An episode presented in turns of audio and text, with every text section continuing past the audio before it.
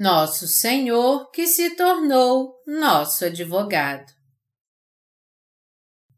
1 João 2, de 1 a 17 Filhinhos meus, estas coisas vos escrevo para que não pequeis. Se todavia alguém pecar, temos advogado junto ao Pai, Jesus Cristo, o justo. E ele é a propiciação pelos nossos pecados e não somente pelos nossos próprios, mas ainda pelos do mundo inteiro.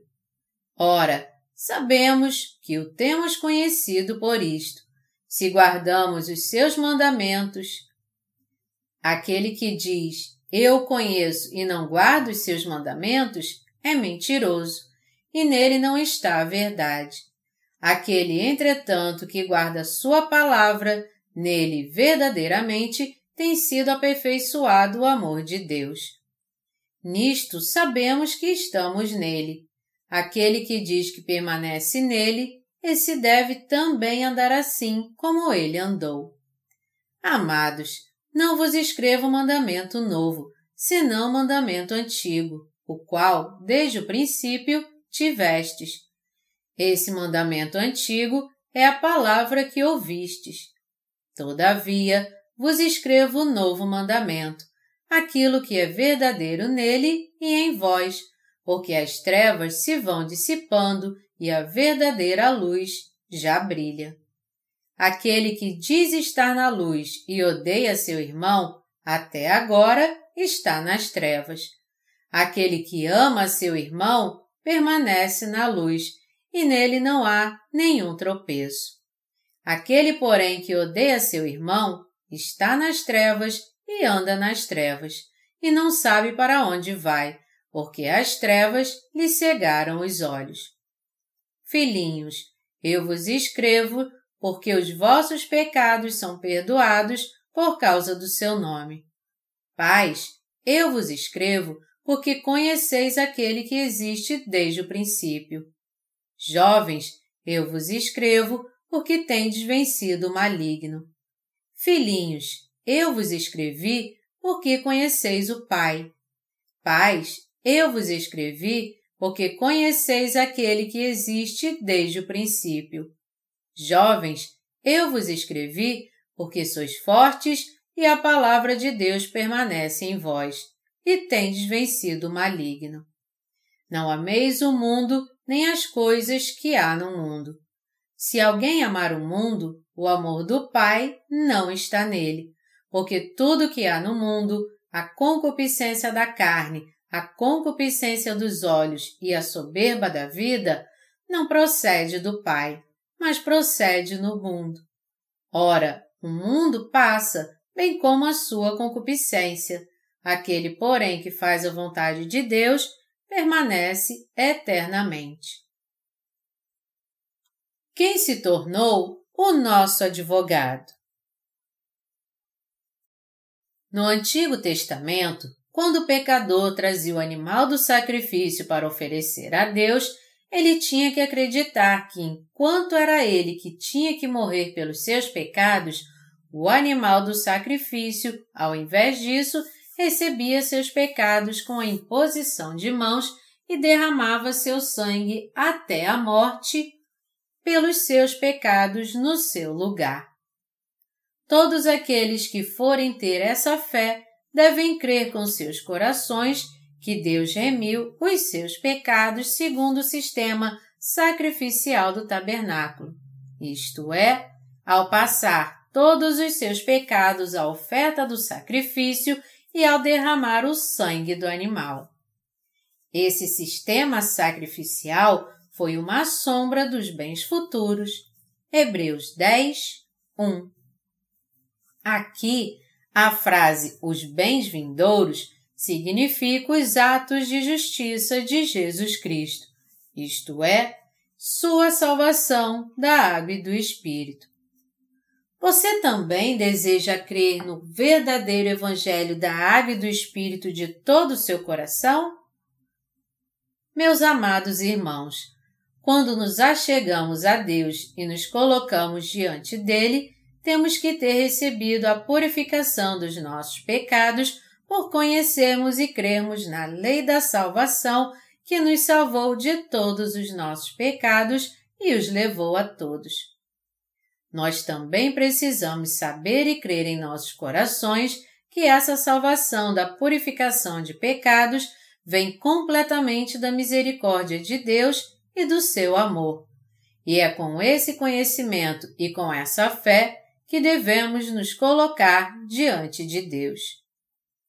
Como única maneira e única fé para sermos salvos de todos os nossos pecados, devemos crer que Jesus Cristo é o Filho de Deus e que ao vir a essa terra, sendo batizado por João Batista e levando sobre si assim os pecados do mundo, e morrendo na cruz e ressuscitando dentre os mortos, ele de fato nos salvou de uma forma perfeita de todos os nossos pecados, da condenação e da morte. E no fim das contas, é crendo no Evangelho da Água e do Espírito que nós recebemos a remissão dos nossos pecados. Ao vir a essa terra, sendo batizado e derramando seu sangue na cruz, Jesus Cristo apagou por completo todos os nossos pecados de uma vez por todas. Hebreus 10, de 11 a 13, afirma: Ora, todo sacerdote se apresenta, dia após dia, a exercer o serviço sagrado e a oferecer muitas vezes os mesmos sacrifícios, que nunca jamais podem remover pecados. Jesus, porém, tendo oferecido para sempre um único sacrifício pelos pecados, assentou-se à destra de Deus, aguardando daí em diante até que os seus inimigos sejam postos por estrado dos seus pés. Meus amados irmãos, Jesus Cristo apagou de uma vez todos os pecados da humanidade, inclusive todos os seus pecados, ao vir a essa terra, sendo batizado e derramando seu sangue. Ele apagou não apenas os pecados que você e eu cometemos desde que nós nascemos e os que cometeremos até o dia da nossa morte, mas apagou também todos os pecados dos nossos descendentes de uma vez por todas. Jesus Cristo é aquele que levou sobre si nossos pecados e morreu por nós, aquele que ofereceu o sacrifício da salvação. Ao oferecer dessa maneira o eterno sacrifício pelo pecado com seu batismo e na cruz, Jesus completou nossa salvação para sempre. Você pode receber a purificação dos seus pecados somente quando você crer que Jesus Cristo apagou para sempre todos os nossos pecados com o Evangelho da Água e do Espírito e de uma vez por todas. Creia! Aí então você receberá para sempre a salvação dos seus pecados e receberá a vida eterna. Sendo assim, é muito importante você entender que é crendo em Jesus Cristo, o doador do Evangelho da Água e do Espírito, que podemos receber a eterna remissão de pecados. Aqueles que creem no batismo que o Messias recebeu e no sangue que ele derramou na cruz, como sendo sua própria remissão de pecados, foram realmente remidos de todos os seus pecados de uma vez por todas. Mas aqueles que não creem na verdade desse Evangelho enfrentarão a condenação por causa dos seus pecados quando o juízo de Deus vier. Deus, por enquanto, está deixando-os à vontade, mas quando o dia do juízo chegar, todos que têm pecado serão totalmente condenados e sofrerão eternamente. Aqueles que receberam a remissão dos seus pecados por crerem no Evangelho da Água e do Espírito, ao contrário, poderão compartilhar da glória do Reino de Deus.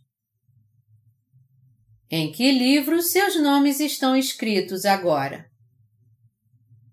Apocalipse 20, de 12 a 15, nos diz que aqueles que têm pecado em seus corações têm seus nomes escritos no livro das obras, enquanto que aqueles que receberam a remissão dos seus pecados pela fé e por isso são justos têm seus nomes escritos no livro da vida. Porque todo mundo nasce em pecado, o nome de todo mundo é automaticamente escrito no livro das obras. Todavia, graças ao Senhor que remiu nossos pecados, os nomes dos crentes foram apagados do livro das obras e agora foram escritos no livro da vida. Essa passagem também fala que aqueles cujos nomes estão escritos no livro das obras são aqueles que têm pecado em sua consciência e que, por isso, ele os lançará no lago de fogo. Apocalipse 20, 15. Esse é o próprio juízo da segunda morte que espera todos os pecadores. Esse juízo da segunda morte é o juízo do pecado, a condenação que lançará os pecadores no lago de fogo para que eles fiquem lá para sempre. Aqueles cujos nomes estão escritos no livro da vida, por outro lado, são aqueles que creem que Deus verdadeiramente os salvou de todos os seus pecados.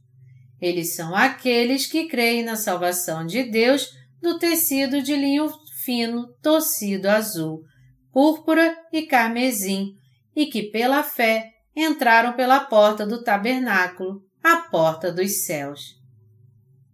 Nosso Senhor concedeu as grandes bênçãos da salvação àqueles que realmente receberam a remissão do pecado das suas consciências, por crerem no Evangelho da Água e do Espírito.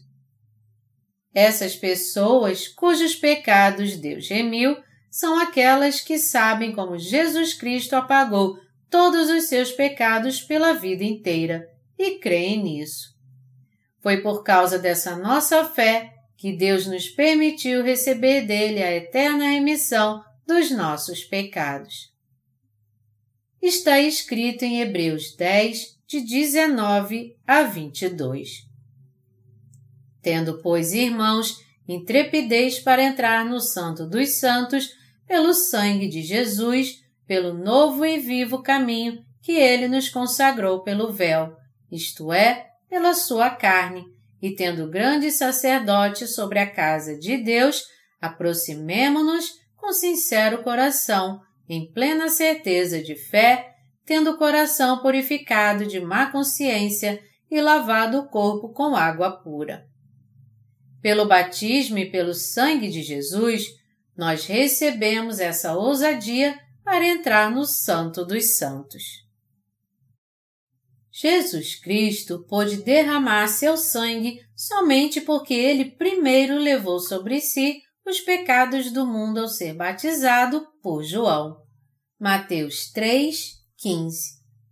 Aqui, o autor de Hebreus diz: E tendo grande sacerdote sobre a casa de Deus, aproximemo-nos com sincero coração em plena certeza de fé, tendo o coração purificado de má consciência e lavado o corpo com água pura. Para pagar os pecados da humanidade, Jesus Cristo deixou o glorioso trono de Deus e veio a essa terra. Assim como Deus havia prometido por meio do profeta Isaías, depois de se passar mais de setecentos anos desde que Isaías havia profetizado, Jesus de fato nasceu nessa terra através do corpo da Virgem Maria. O próprio Messias veio a essa terra no corpo de um homem e levou sobre si nossos pecados através do seu batismo no Rio Jordão. Porque Jesus, o verdadeiro Deus, teve que ser batizado por um homem, João Batista? Essa pergunta tem sido por séculos um mistério para aqueles que buscam a verdade. No entanto, graças ao Senhor, Ele, desvendando-nos o mistério da Sua vontade, segundo o seu beneplácito que propuser em Cristo.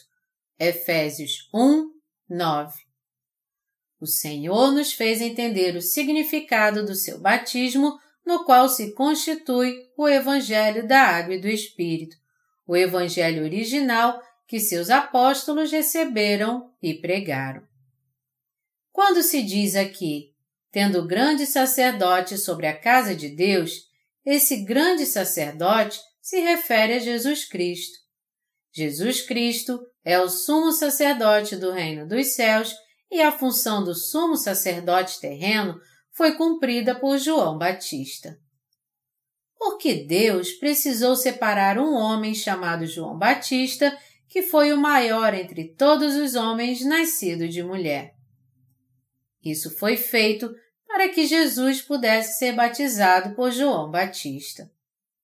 Para nos salvar dos nossos pecados, em outras palavras, o próprio Deus, sendo sumo sacerdote eterno, abaixou sua cabeça para João Batista, o representante de toda a humanidade, Mateus 11, 11, e recebeu o batismo através do qual ele aceitou os pecados do mundo. Foi para receber nossos pecados que Jesus Cristo entregou seu corpo como nossa oferta do sacrifício e foi batizado por João Batista. Jesus Cristo foi oferecido a Deus Pai como nossa propiciação. Referindo-se a isso, Hebreus diz que nossos corações foram, tendo coração purificado de má consciência e lavado o corpo com água pura. Hebreus 10, 22. O texto está nos dizendo que aqueles que entendem que são um poço de pecados foram purificados da sua má consciência e nossos corpos lavados com água pura. Essa água pura se refere ao batismo que Jesus recebeu. 1 Pedro 3, 21. Você sabe quantos pecados você comete durante sua vida inteira? Seres humanos nascem em pecado desde o ventre de sua mãe e estão condenados a viver sua vida inteira cometendo pecado até o dia da sua morte. Todo mundo, em outras palavras, nasceu com mais de uma dúzia de pecados em sua mente. Os maus desígnios, a prostituição, os furtos, os homicídios, os adultérios, a avareza, as malícias, o dolo, a lascívia, a inveja, a blasfêmia, a soberba, a loucura. Marcos 7, de 20 a 22. E eles pecam durante sua vida inteira com seus corpos e com seus corações. Porque são deficientes, eles cometem esses vários tipos de pecados sem parar. Eles então passam a entender que os pecados que cometem hoje serão cometidos de novo amanhã e os pecados que eles cometeram esse ano serão novamente cometidos no ano que vem. Por isso, nós somos seres que estão condenados a continuar pecando muitas e muitas vezes até o dia da nossa morte. Todavia, o escritor aos Hebreus diz aqui que nossos corpos foram lavados com água limpa. Isso significa que, sendo batizado por João pessoalmente, Jesus Cristo purificou todos os nossos pecados. Quando foi realmente que nossos pecados foram passados a Jesus e purificados? Foi quando Jesus Cristo foi batizado por João. Mas no que diz respeito a nós, nossos pecados foram purificados por crermos nessa verdade do fundo do nosso coração. Nós cremos nisso porque Jesus Cristo se tornou a nossa própria oferta do sacrifício ao ser batizado e derramando seu sangue. Deixa por agora, porque assim nos convém cumprir toda a justiça. Mateus 3, 15. Vamos voltar para Mateus 1, de 21 a 23. Ela dará à luz um filho e lhe porás o nome de Jesus, porque ele salvará o seu povo dos pecados deles. Ora, tudo isso aconteceu para que se cumprisse o que fora dito pelo Senhor por intermédio do profeta. Eis que a Virgem conceberá e dará à luz um filho, e ele será chamado pelo nome de Emanuel, que quer dizer Deus conosco. Para salvar seu povo dos seus pecados, o próprio Deus veio no corpo de um homem e nasceu nessa terra através do corpo da Virgem Maria. Deus havia prometido isso há mais de 700 anos antes, através do profeta Isaías, que ele enviaria o Messias. Eis que a Virgem conceberá e dará à luz um filho, e ele será chamado pelo nome de Emanuel. O nome Emanuel aqui quer dizer Deus conosco. Para estar conosco, então, o que Deus teve que fazer? Ele teve que vir a nós como um homem. Por que ele veio a nós como um homem? Ele fez isso porque ele tinha que levar sobre si todos os nossos pecados de uma vez por todas. Foi porque Jesus Cristo, o próprio Deus, tinha que levar sobre si os nossos pecados que ele nasceu nessa terra como um homem através do corpo da Virgem Maria. E Jesus permaneceu em silêncio até os 29 anos de idade, mas no dia seguinte, quando ele completou 30 anos, ele se revelou. Quando foi então que todos os nossos pecados foram passados a Jesus? Para isso, vamos voltar especificamente aqui para Mateus 3, de 13 a 17. Por esse tempo, dirigiu-se Jesus da Galiléia para o Jordão, a fim de que João batizasse. Ele, porém, o dissuadia, dizendo: Eu é que preciso ser batizado por ti, e tu vens a mim? Mas Jesus lhe respondeu: Deixa por enquanto, porque assim nos convém cumprir toda a justiça.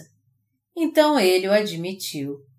Batizado Jesus, saiu logo da água, e eis que se lhe abriram os céus, e viu o Espírito de Deus descendo como pomba, vindo sobre ele. E eis que uma voz dos céus que dizia: Este é o meu filho amado, em quem me comprazo. A razão pela qual Jesus foi batizado por João Batista.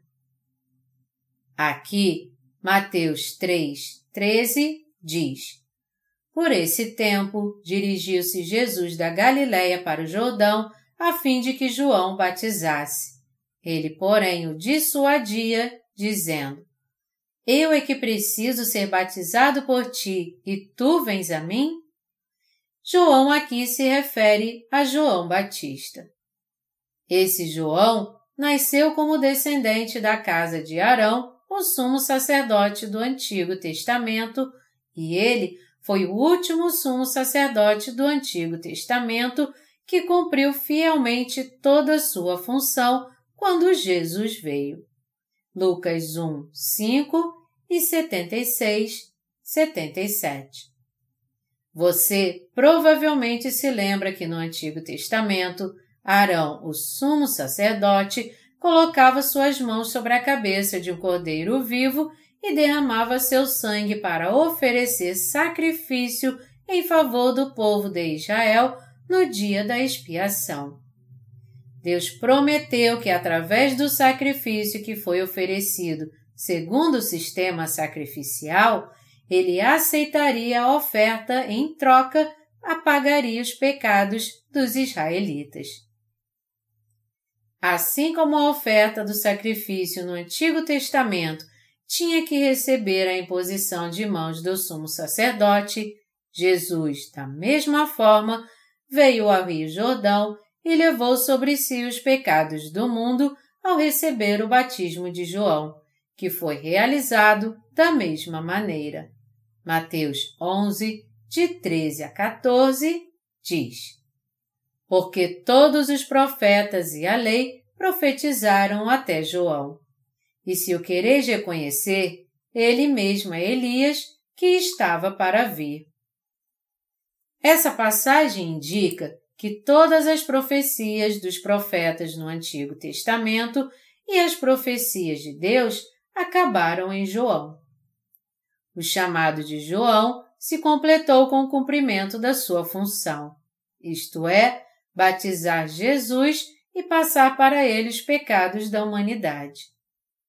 Pelos pecados do mundo terem sido realmente passados a ele, agora o tempo da promessa acabou e o tempo da verdadeira salvação do Senhor começou desde o batismo que Jesus recebeu de João. Quem foi Elias? Ele foi um dos maiores profetas de Israel que fez voltar o coração de Deus para os seus filhos e o coração dos filhos para Deus Pai.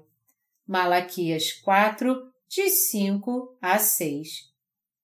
Jesus Cristo, o Cordeiro de Deus, veio a essa terra para levar os pecados de toda a humanidade, aceitar os pecados do mundo ao ser batizado por João Batista, o representante da humanidade, o Elias que havia de vir e o descendente do sumo sacerdote do Antigo Testamento. Quando João impôs suas mãos sobre a cabeça de Jesus, todos os pecados da humanidade foram passados ao corpo de Jesus Cristo de uma vez por todas. Em outras palavras, o sumo sacerdote celestial e o representante da terra se encontraram e ofereceram o eterno sacrifício pelo pecado que apagou os pecados da humanidade. Foi porque Jesus, o sumo sacerdote celestial, foi batizado por João, o representante da humanidade, que todas as profecias e promessas do Antigo Testamento foram cumpridas. É por isso que Jesus diz aqui: porque todos os profetas e a lei profetizaram até João. Da mesma forma, falando em Mateus 11, 14, e se o quereis reconhecer, ele mesmo é Elias que estava para vir. Jesus mesmo chamou João de Elias. Essa passagem foi realmente profetizada no Antigo Testamento. Se formos para Malaquias 4, de 5 a 6, nós veremos isso claramente. Eis que eu vos enviarei o profeta Elias antes que venha o grande e terrível dia do Senhor. Ele converterá o coração dos pais aos filhos e o coração dos filhos a seus pais, para que eu não venha e fira a terra com maldição. Deus nos prometeu enviar Elias e este Elias que Deus prometeu enviar não é nenhum outro senão João Batista. Elias, um dos maiores profetas no Antigo Testamento, foi o profeta essencial para converter o coração do povo de Israel a Deus. Este Elias era um homem que viveu no século IX a.C. Mais de 800 anos havia se passado quando Jesus disse isso. Como então Deus enviaria esse Elias? A promessa foi que Deus enviaria alguém que cumpriria a função de Elias. Portanto, a passagem aqui está profetizando sobre João Batista. Ao batizar Jesus, João Batista converteu o coração de toda a humanidade a Deus. Em Mateus 11, de 11 a 12, Jesus mesmo dá testemunho de João Batista também. Em verdade vos digo, entre os nascidos de mulher, ninguém apareceu maior do que João Batista, mas o menor no reino dos céus é maior do que ele. Desde os dias de João Batista até agora, o reino dos céus é tomado por esforço, e os que se esforçam se apoderam dele. O que essa passagem quer dizer? Ela quer dizer que Deus prometeu apagar para sempre os pecados de todo o mundo e que, segundo essa promessa, ele aceitou, como sumo sacerdote celestial, todos os pecados de todas as pessoas através do seu sacerdócio terreno. E ela proclama que qualquer um que crê no batismo de Jesus pode agora, com ousadia, entrar no céu pela fé. Já que não foi possível remir para sempre todos os pecados de uma vez por todas com o sangue de cordeiros e bois no Antigo Testamento, um outro sacrifício era necessário. Porém, nessa terra não havia uma oferta de sacrifício imaculado que pudesse apagar todos os pecados por completo e para sempre. Por esse motivo, o Filho de Deus sem pecado, Jesus Cristo, teve que vir a essa terra e se tornar Ele mesmo essa oferta do sacrifício. Assim como Jesus teve que vir a essa terra para oferecer a oferta eterna pelo pecado do seu povo, também deveria haver um representante da humanidade, um sumo sacerdote que passasse seus pecados para ele, o Cordeiro de Deus. Foi por isso que havia João Batista, um descendente de Arão, que Deus preparou para esse propósito. Somente Arão e seus descendentes que foram os sumos sacerdotes do Antigo Testamento, estavam qualificados para oferecer o sacrifício do dia da expiação. Sendo assim, Deus não poderia escolher qualquer um para ser o sumo sacerdote terreno. Então Deus preparou este representante da humanidade da família dos sumos sacerdotes, isto é, dos descendentes de Arão. Esse representante foi João Batista, que nasceu de Zacarias e Isabel seis meses antes de Jesus nascer. Os pais de João, Zacarias e Isabel, também eram descendentes de Arão. Portanto, João Batista, cujos parentes eram descendentes de Arão, pôde cumprir seu sacerdócio como sumo sacerdote enviado por Deus. E ele era o representante da humanidade e estava realmente qualificado para passar todos os pecados a Jesus. Pelo fato de João Batista, o Elias que havia de vir, que converteu o coração dos filhos aos pais, ter sido o sumo sacerdote terreno que Deus havia preparado, ele batizou Jesus Cristo, que se tornou a oferta do sacrifício, da mesma forma que a imposição de mãos do Antigo Testamento. João Batista batizou Jesus impondo suas mãos sobre sua cabeça. Jesus tinha 30 anos naquele tempo. Os descendentes de Arão começavam seu sacerdócio com 30 anos de idade.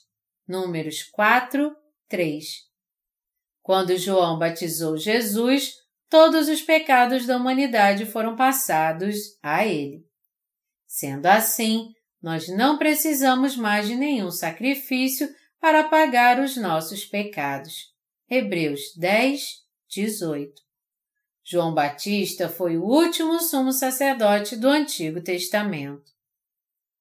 Deus enviou João Batista, o Elias que havia de vir, e seis meses depois ele também enviou seu filho Jesus como a oferta perfeita e imaculada por toda a humanidade.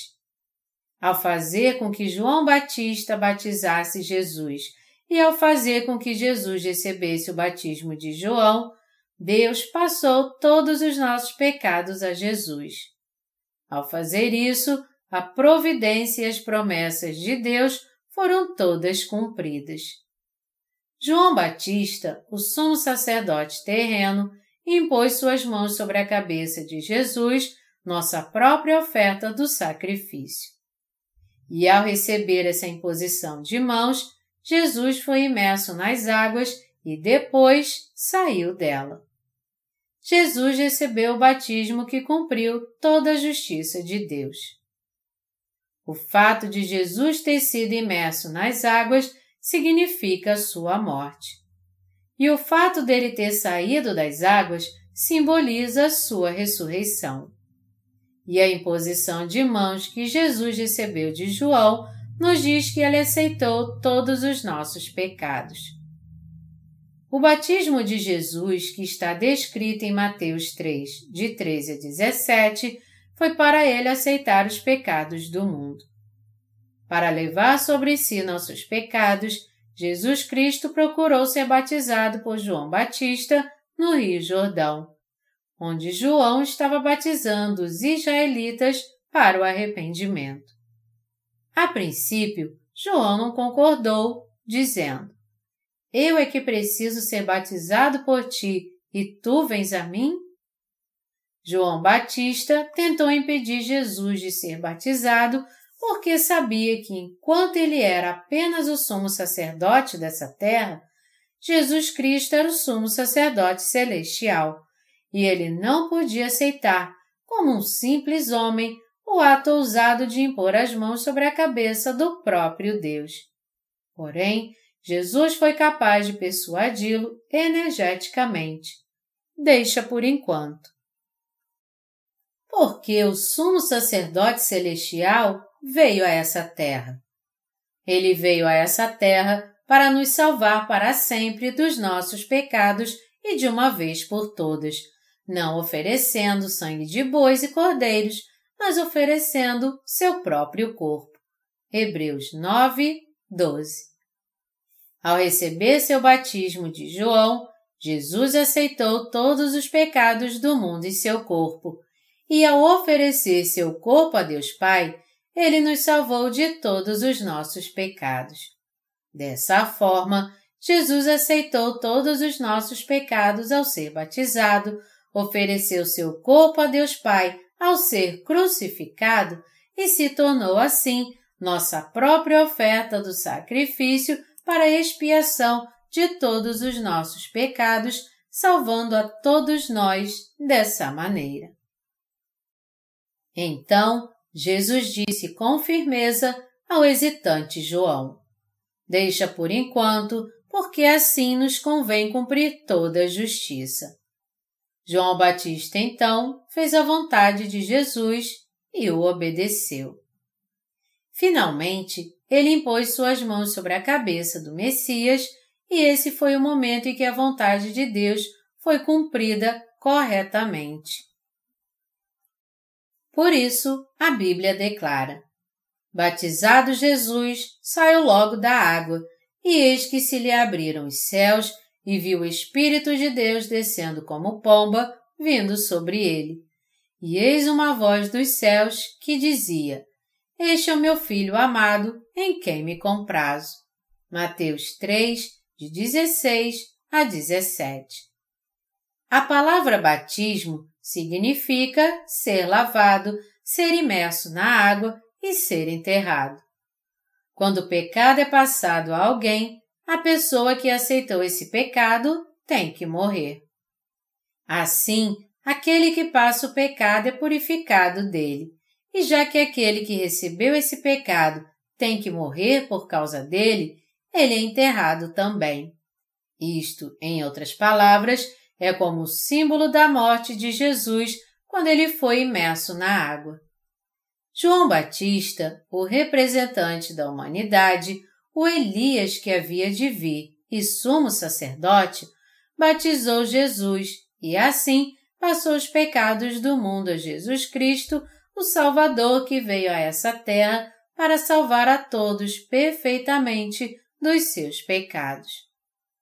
O significado espiritual do batismo é a transferência do pecado. Qual é então o significado espiritual da imposição de mãos? A imposição de mãos também significa passar o pecado ou transferir o pecado. Por isso, esta imposição de mãos do Antigo Testamento e o batismo do Novo Testamento são a mesma coisa. Sendo assim, ao colocar suas mãos sobre a cabeça de Jesus, João Batista o batizou, passando a ele todos os pecados do mundo. Jesus levou sobre si todos os nossos pecados para cumprir toda a justiça de Deus. Qual o significado do termo porque assim na frase Deixa por enquanto porque assim nos convém cumprir toda a justiça. O termo porque assim é utos em grego, que significa, bem dessa maneira, o mais apropriado, ou não há outra maneira além dessa. Essa palavra nos mostra que Jesus irreversivelmente levou os pecados da humanidade sobre si mesmo através do batismo que ele recebeu de João. Em outras palavras, nada foi mais apropriado para cumprir toda a justiça de Deus do que esse método que permitiu João, o representante da humanidade, batizar Jesus, o Filho de Deus, para que ele assim levasse os pecados da humanidade. Está escrito: Porque Deus amou ao mundo de tal maneira que deu seu Filho unigênito, para que todo o que nele crê não pereça, mas tenha a vida eterna. João 3:16. Enviando seu Filho Jesus Cristo a essa terra, Deus Pai o fez receber o batismo do representante da humanidade dessa forma. Foi por Jesus aceitar todos os nossos pecados e, ao ser batizado, que ele pôde levar os pecados do mundo e morrer na cruz. Assim, Jesus foi o sacrifício da nossa oferta eterna do pecado que nos salvou totalmente ao ser batizado e morrendo na cruz. Essa foi a providência de Deus. Foi por isso que Jesus disse em João 3, 5: Quem não nascer da água e do Espírito não pode entrar no reino de Deus. Foi por Jesus Cristo ter aceitado todos os nossos pecados ao ser batizado que ele pôde ser crucificado e ter derramado seu sangue em nosso lugar. Um dia depois do batismo de Jesus, o próprio João Batista deu testemunho de Jesus, dizendo: Eis o Cordeiro de Deus que tira o pecado do mundo. João 1, 29. E Jesus ao carregar os pecados do mundo até a cruz e ser crucificado, nos salvou de todos eles. Meus amados irmãos em Cristo, você e eu temos que acreditar nesse Evangelho da Água e do Espírito. Jesus Cristo aceitou todos os nossos pecados através do seu batismo, foi crucificado até a morte em nosso lugar, ressuscitou dos mortos em três dias e vive até hoje para toda a eternidade. Você também deve crer agora em Jesus Cristo como seu Deus e seu Salvador. Ao aceitar todos os nossos pecados através do seu batismo e morrendo na cruz, Jesus cumpriu completamente a lei que declara que o salário do pecado é a morte. Dessa forma, nosso Senhor salvou você e a mim de todos os nossos pecados. Foi por isso que Deus Pai abriu as portas dos céus quando seu filho foi batizado. A Bíblia diz que quando Jesus foi batizado e logo saiu da água, as portas dos céus se abriram. E eis que se lhe abriram os céus e viu o Espírito de Deus descendo como pomba, vindo sobre ele. E eis uma voz dos céus que dizia: este é o meu filho amado, em quem me comprazo. Mateus 3, de 16 a 17. Deus se agradou com o batismo de Jesus. Nosso Deus e Pai cumpriu a salvação através de seu Filho. Tomando seu próprio Filho como oferta do sacrifício pelos nossos pecados, ele fez com que ele suportasse todos os nossos pecados e a nossa condenação, e assim salvasse toda a humanidade. Ao fim de salvar a humanidade de todos os seus pecados, exatamente como ele havia prometido no Antigo Testamento, Deus Pai cumpriu sua justiça exatamente da maneira que ele havia prometido. Na passagem das Escrituras aqui, o apóstolo João nos diz: Filhinhos meus, estas coisas vos escrevo para que não pequeis. Se todavia alguém pecar, temos advogado junto ao Pai, Jesus Cristo, o justo, e ele é a propiciação pelos nossos pecados e não somente pelos nossos próprios, mas ainda pelos do mundo inteiro. 1 João 2, de 1 a 2. Nós temos que reconhecer que João está falando do Evangelho da Água e do Espírito nessa passagem. Em outras palavras, Jesus apagou todos os pecados do mundo. Quem se tornou a propiciação pelo mundo inteiro? Jesus Cristo é o Senhor que, para apagar os pecados do mundo, foi batizado por João Batista e assim levou sobre si todos os pecados do mundo inteiro e os purificou por completo de uma vez por todas. O que o apóstolo João está dizendo aqui, portanto, não é que somos perdoados todos os dias, toda vez que pecamos neste mundo e sempre que nós fazemos as nossas orações de arrependimento, mas que Jesus Cristo remiu todos os nossos pecados de uma vez por todas através do Evangelho da Água e do Espírito. Essa passagem está nos dizendo, em outras palavras, que se alguém neste mundo pecar, nós temos Jesus Cristo como nosso advogado junto ao Pai. O advogado aqui se refere ao Senhor, no sentido de que Jesus intercede junto ao Pai em nosso favor por causa dos nossos pecados. Jesus Cristo é o Salvador que nos salvou de forma perfeita de todos os pecados do mundo. É por isso que, quando um crente no Evangelho da Água e do Espírito peca, Jesus Cristo, que se tornou nosso Salvador, intercede junto a Deus Pai por ele e até mesmo em nosso favor, dizendo: Para apagar todos os seus pecados, eu fui batizado por João Batista. Por isso, ele não é culpado, Pai, porque ele crê no Evangelho da Água e do Espírito. Você, meu filho, não tenha medo dos pecados que você cometeu estes dias. Você não sabe que todos esses pecados também foram lavados através do meu batismo e do meu sangue na cruz? Apenas reconheça-os e confesse-os diante de Deus e confie no Evangelho da Água e do Espírito e medite nele novamente.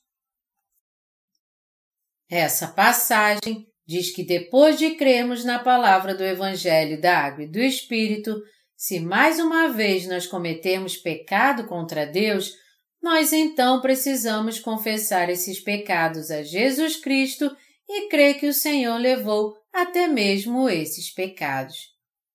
O que nós precisamos entender bem aqui é que não é pelos nossos próprios atos de confissão que nossos pecados são apagados. Ao contrário, é porque nosso Senhor levou sobre si nossos pecados pessoais através do batismo que ele recebeu, que essas nossas transgressões pessoais são dissolvidas pela nossa fé. Isso porque, quando nosso Senhor veio a essa terra e foi batizado por João Batista, ele levou sobre si todos os pecados do mundo de uma vez por todas. E porque ele já suportou a condenação por causa dos nossos pecados na cruz, tudo o que temos que fazer é confessá-los crendo no Evangelho da Água e do Espírito. Assim sendo, quando cremos então que nosso Senhor levou sobre si todos os pecados que nós já cometemos e que iremos cometer ao longo da nossa vida inteira nessa terra, nós somos salvos de todos os nossos pecados e libertos da nossa culpa. O que o apóstolo João está nos dizendo aqui é que ele deseja que nós, em Jesus Cristo, nunca sejamos escravos do pecado novamente. É por isso que o próprio Jesus Cristo se tornou a propiciação pelos nossos pecados diante de Deus Pai. O apóstolo João, em outras palavras, está nos exortando a viver no perfeito Evangelho e a viver uma vida perfeita pela fé. Somente então nós poderemos, de fato, viver uma genuína vida de fé. É quando nós conhecemos essa verdade é que podemos ser purificados de todos os nossos pecados no Senhor e nunca mais seremos escravos das nossas fraquezas e nos tornaremos obreiros de Deus. Em outras palavras, ao crermos no Evangelho da Água e do Espírito, nós nunca mais estaremos sob condenação, e é isso que nos permite fazer a verdadeira confissão de fé que nos capacita a chamar Jesus Cristo de nosso verdadeiro Salvador. Por quê? Porque ao crermos no verdadeiro Evangelho com nossos corações, todos nós podemos chegar com ousadia diante do Deus Santo. Aqueles que creem no Evangelho da Água e do Espírito, o verdadeiro Evangelho que nosso Senhor nos deu, foram libertos de todos os pecados que eles cometeram de uma vez por todas pela fé. Somente crendo nesse verdadeiro Evangelho é que nós podemos ser perfeitamente salvos de todos esses pecados que cometemos a vida inteira. O verdadeiro Evangelho nos trouxe a salvação de todos os pecados do mundo quando Jesus veio a essa terra e foi batizado. E levou todos os pecados do mundo sobre seu próprio corpo. Ter fé nessa verdade é crer que o Senhor nos salvou de todos os nossos pecados de uma vez por todas. Somente crendo nesse Evangelho da Água e do Espírito é que nós podemos ser salvos. No entanto, todos nós continuamos a pecar enquanto vivemos neste mundo. Isso porque todo mundo tem um corpo e, portanto, ele é sempre deficiente. Contudo, nós não podemos nos tornar pecadores de novo. Porque Jesus Cristo, que apagou todos os nossos pecados e se tornou nosso advogado, ainda está do nosso lado, é que todos aqueles que creem no Evangelho da Água e do Espírito vivem sempre na plenitude. Meus amados cristãos, nós continuamos cometendo pecado ou não enquanto vivemos neste mundo? É claro que sim. Nós realmente continuamos pecando e o faremos até o dia da nossa morte. Se essa é a questão, então não é verdade que todos esses pecados que nós cometemos a vida inteira pertencem aos pecados do mundo? Todos eles pertencem aos pecados do mundo. Mas Jesus Cristo não levou sobre si todos esses pecados do mundo de uma vez por todas ao ser batizado por João Batista? Ele realmente os levou a todos. E ele carregou ou não esses pecados do mundo e morreu por nós na cruz? É claro que sim. E Jesus Cristo não ressuscitou dentre os mortos então e não se tornou agora nosso verdadeiro Salvador? Ele de fato se tornou nosso verdadeiro Salvador. Nosso Senhor está vivo agora e ele se tornou o Salvador de todos aqueles que creem no Evangelho da Água e do Espírito. Nós temos que conhecer muito bem e crer nesse verdadeiro Evangelho. A não ser que façamos isso, nós não poderemos ser libertos dos nossos pecados, mesmo que confessemos crer em Jesus. Se nós nem admitirmos que estamos condenados a pecar nessa terra até o dia da nossa morte, é simplesmente impossível para nós crer no Senhor. Como pode alguém que não é pecador ter necessidade de crer em Jesus como Salvador? Está escrito: os sãos não precisam de médico, e sim os doentes. Mateus 9, 12. Alguém pode dizer que, embora tenha pecado contra Deus e contra os homens antes, jamais vai pecar de novo? Se nós estamos tão confiantes de que não pecaremos de novo e se nós somos tão perfeitos a ponto de realmente não pecarmos de novo, então que necessidade nós temos de crer em Jesus como nosso Salvador?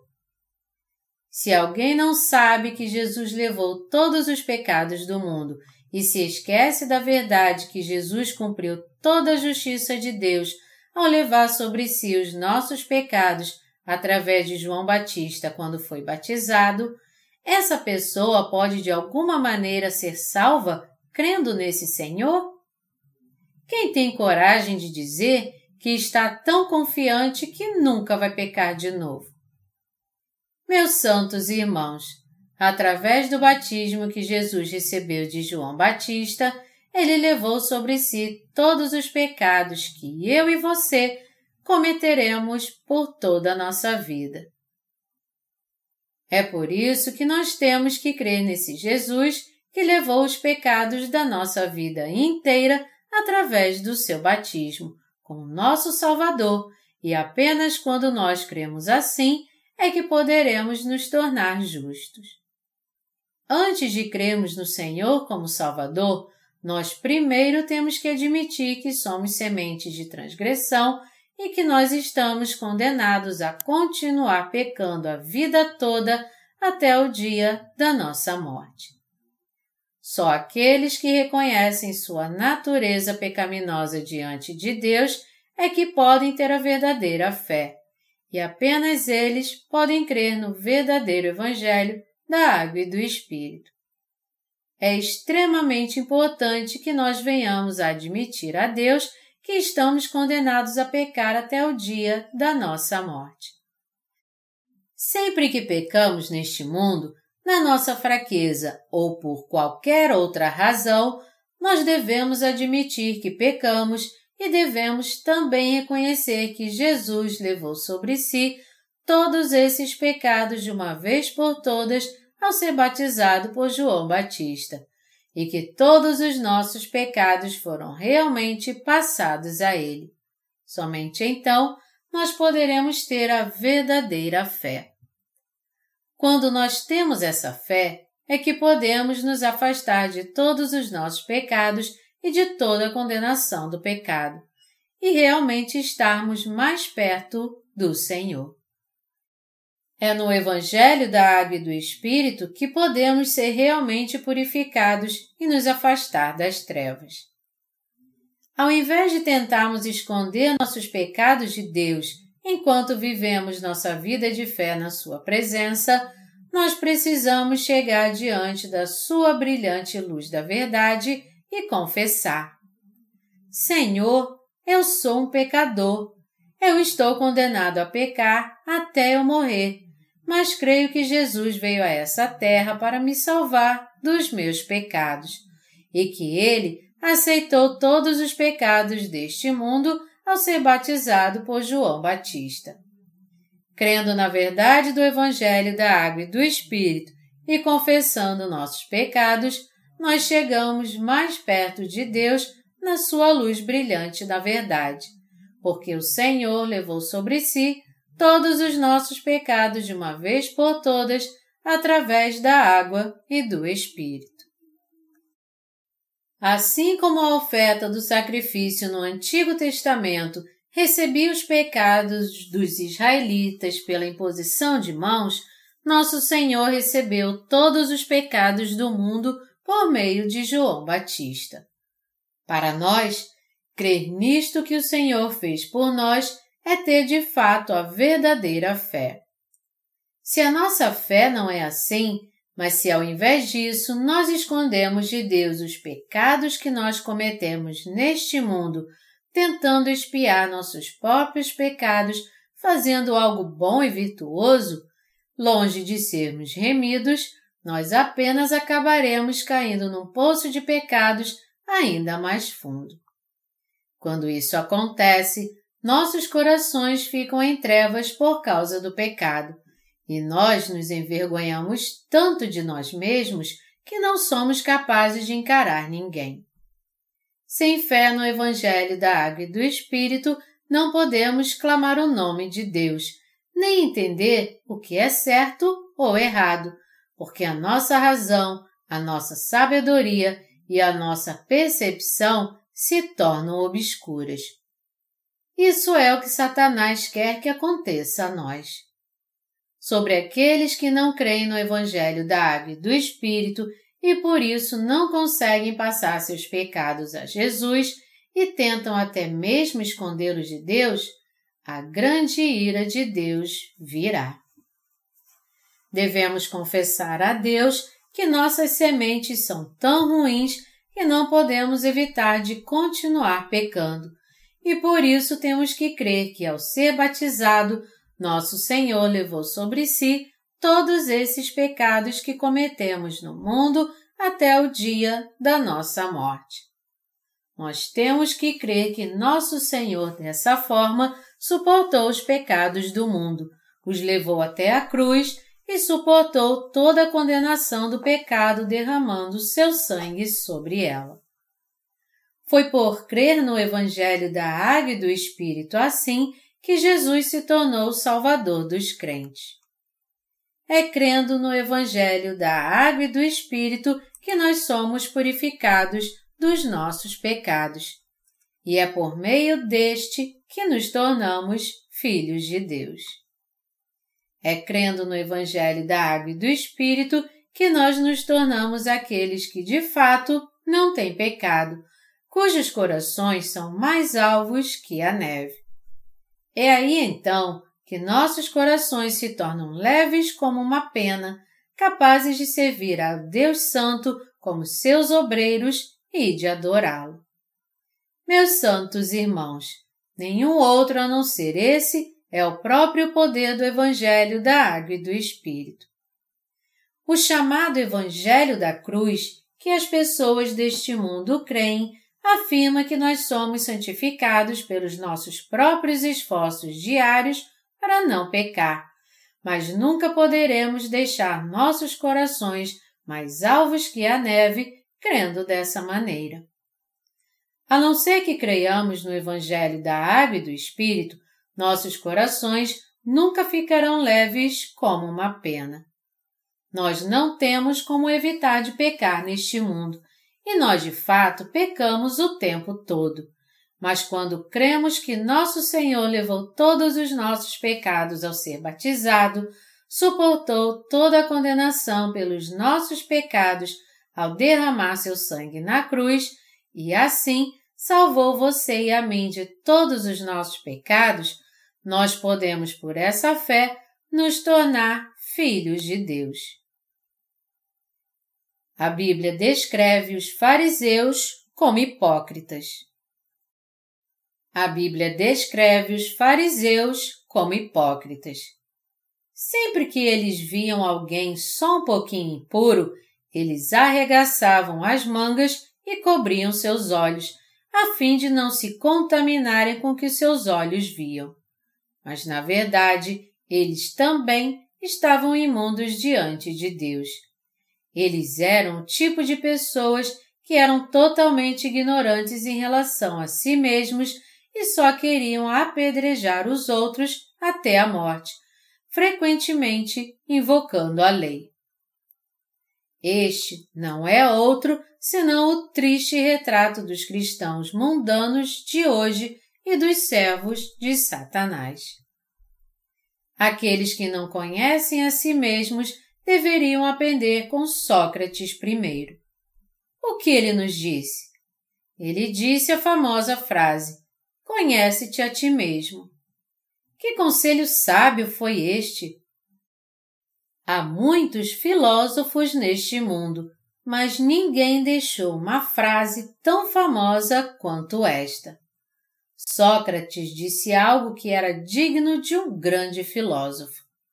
Muitos dos filósofos da sua época se gabavam somente da sua própria filosofia, falando arrogantemente do ascetismo e do hedonismo e dizendo para todo mundo como viver. Mas Sócrates não se importou com eles e apenas disse: Conhece-te a ti mesmo. Antes de você dizer alguma coisa, primeiro entenda quem você realmente é. Já que você tem muitas falhas em si mesmo, o que te qualifica dizer que os outros fizeram algo certo ou errado? A Bíblia também destaca isso. Jesus disse: Hipócrita, tira primeiro a trave do teu olho e então verás claramente para tirares o argueiro do olho de teu irmão. Mateus 7, 5. Esta, meus amados irmãos em Cristo, é a razão pela qual devemos saber muito bem quem somos e que somos seres pecadores. Você precisa entender que nosso Senhor se tornou verdadeiro Salvador dos pecadores e precisa reconhecer que, ao crer no Evangelho da Água e do Espírito, seu coração deve se sentir leve como uma pena. Você deve reconhecer o fato de que você comete vários pecados enquanto está vivendo nesta terra e deve confessar seus pecados diários para Deus todos os dias colocando sua fé no Evangelho da Água e do Espírito. E você também deve reconhecer que seus pecados não estão mais em seus corações, porque você crê que nosso Senhor levou todos os seus pecados ao ser batizado.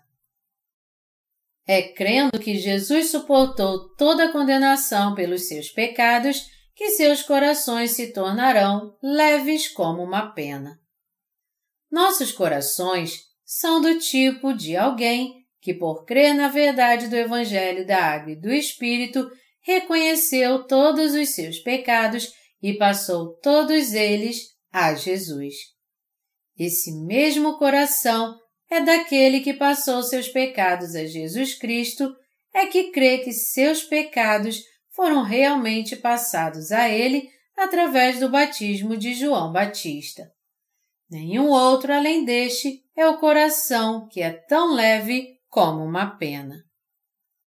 Você crê nisso? Você crê que Jesus Cristo levou sobre si todos os pecados do mundo? Você crê que ele se tornou a propiciação pelos nossos pecados? Você crê que Jesus Cristo é o nosso ajudador? Você crê que Ele é o Senhor que apagou todos os nossos pecados? Sempre que tropeçamos por causa das nossas fraquezas e sempre que caímos, nosso Senhor vem a nós e nos diz: Eu levei todos esses pecados também. Eu sou o seu Salvador. Vocês são meu povo e os meus filhos. Então, é pela fé que nos tornamos seus filhos. Eu louvo a Deus por essa abundante graça. O apóstolo João disse: Filhinhos meus, estas coisas vos escrevo para que não pequeis. Se todavia alguém pecar, temos advogado junto ao Pai, Jesus Cristo, o justo, e ele é a propiciação pelos nossos pecados e não somente pelos nossos próprios, mas ainda pelos do mundo inteiro. Meus amados irmãos, há muitas pessoas parecidas com os fariseus que vivem em completa contradição com essa passagem. Essas pessoas creem que são muito virtuosas e honestas. Você provavelmente já se deparou com uma reportagem investigativa na televisão revelando os atos inescrupulosos e sem ética cometidos por algumas pessoas desonestas. Vendo isso, muitos telespectadores se sentem indignados e irados com elas. Mas a verdade é que para Deus não há dúvida alguma de que nós somos como essas pessoas. Os jornalistas que revelam essas histórias e os bandidos que são expostos pelos jornalistas são a mesma coisa para Deus, porque eles são seres humanos que, da mesma forma, pecam o tempo todo. Ainda há pessoas que alimentam muitos pensamentos estranhos. Isso quer dizer que há pessoas que creem que elas, de forma alguma, são iguais a esses bandidos. Nenhum outro, senão essas pessoas, é que estão mentalmente doentes. Eu nunca vou ser como esses bandidos. Aqueles que insistem nisso estão tão mentalmente doentes que sua doença chegou ao estágio que não tem tratamento e não pode ser curada pelos médicos deste mundo. A maioria das doenças mentais tem tratamento, mas ainda há muitos doentes mentais que fizeram todo tipo de tratamento e agora estão além dos limites da ciência médica moderna.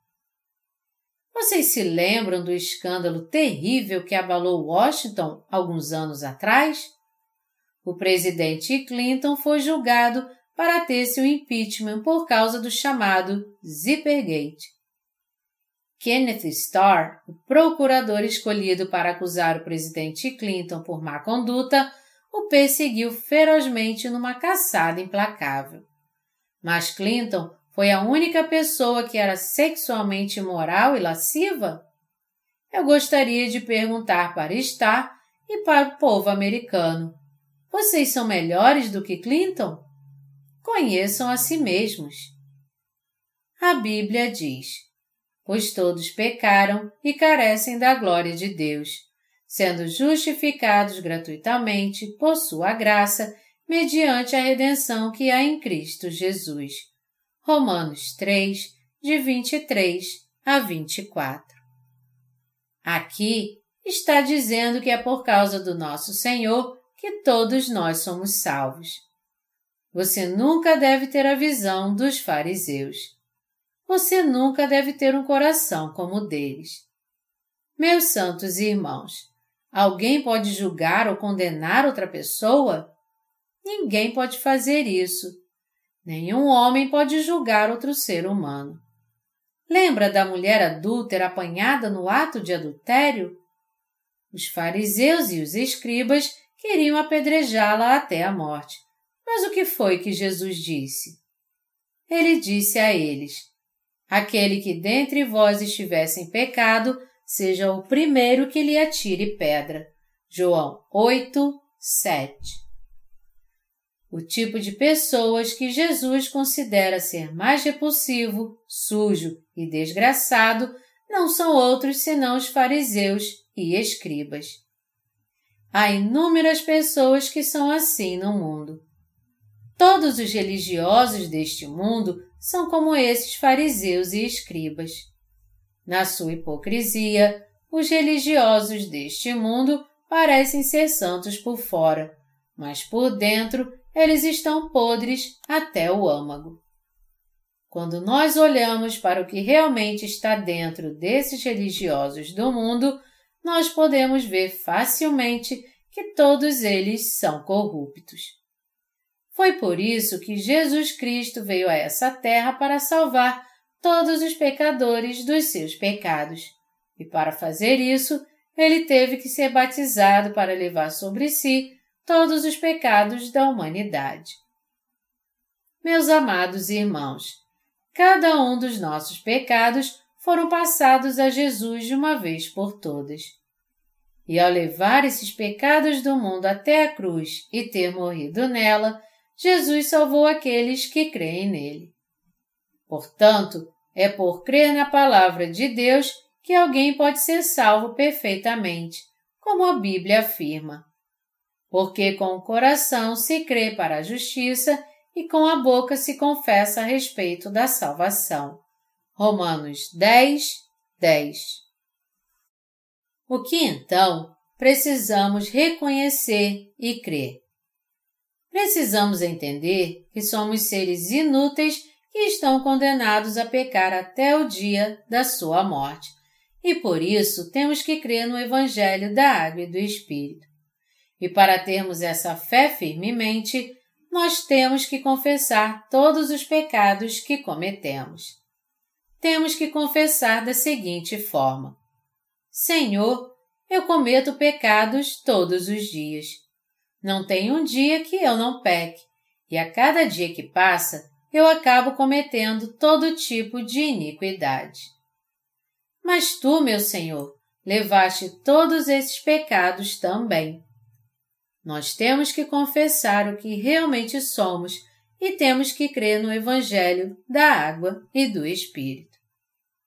A não ser que nós façamos isso, jamais poderemos ser salvos dos nossos pecados porque todos nós, em outras palavras, não podemos ser salvos dos nossos pecados a não ser que creiamos no Evangelho da Água e do Espírito. Em 1 João 2, de 3 a 11, o apóstolo João continua dizendo detalhadamente: Ora, sabemos que o temos conhecido por isto, se guardamos os seus mandamentos.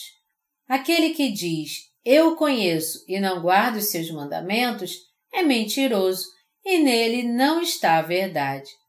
Aquele, entretanto, que guarda sua palavra, nele verdadeiramente tem sido aperfeiçoado o amor de Deus. Nisto sabemos que estamos nele. Aquele que diz que permanece nele, esse deve também andar assim como ele andou. Amados, não vos escrevo mandamento novo, senão mandamento antigo, o qual desde o princípio tivestes. Esse mandamento antigo é a palavra que ouvistes. Todavia, vos escrevo um novo mandamento, aquilo que é verdadeiro nele e em vós, porque as trevas se vão dissipando e a verdadeira luz já brilha. Aquele que diz estar na luz e odeia seu irmão, até agora está nas trevas. Aquele que ama seu irmão permanece na luz, e nele não há nenhum tropeço. Aquele, porém, que odeia seu irmão está nas trevas e anda nas trevas, e não sabe para onde vai, porque as trevas lhe cegaram os olhos. O ponto-chave que resume essa passagem é este. Aquele que guarda os seus mandamentos sabe que está vivendo em Deus.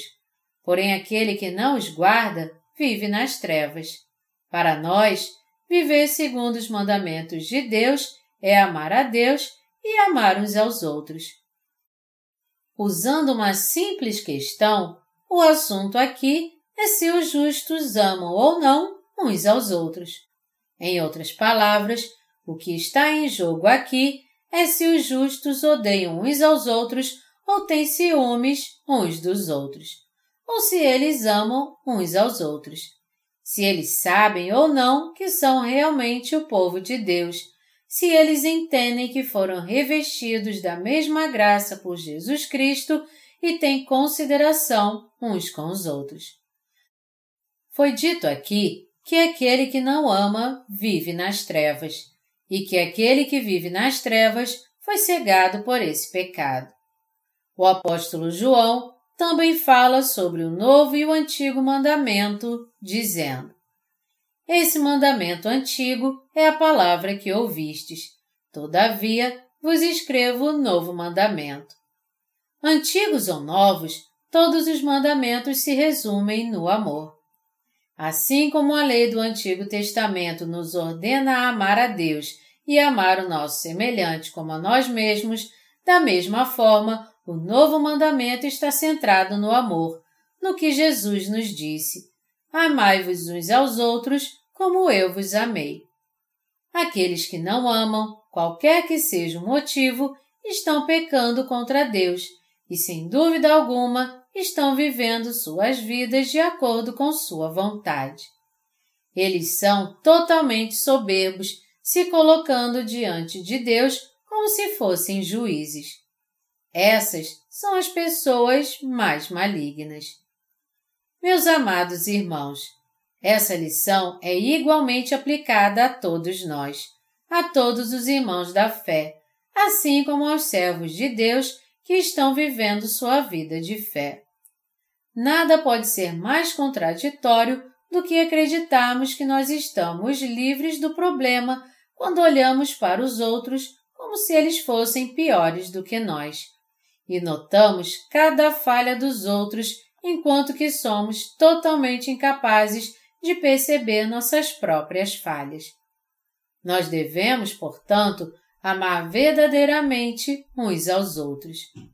Esse amor não deve ser mostrado apenas na aparência, mas devemos amar uns aos outros do fundo do nosso coração, entendendo que nossos irmãos são pessoas como nós e povo de Deus.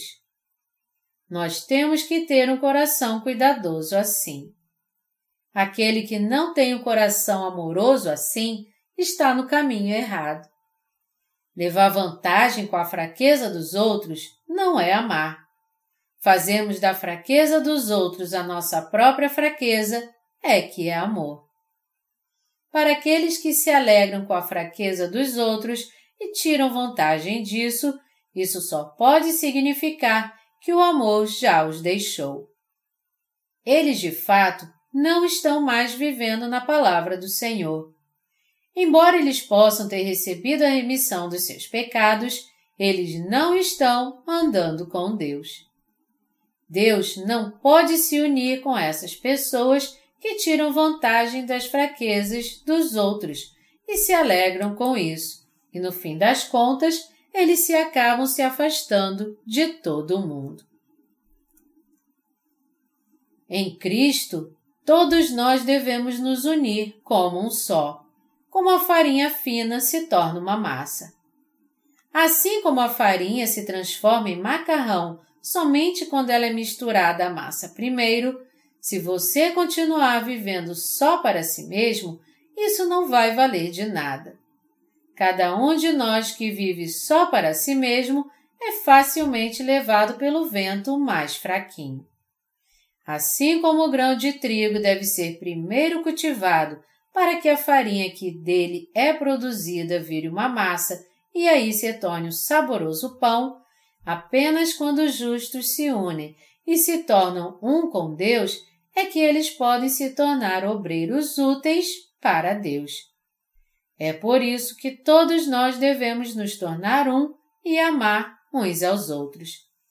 Todos nós devemos nos lembrar que nosso Senhor se tornou nosso advogado.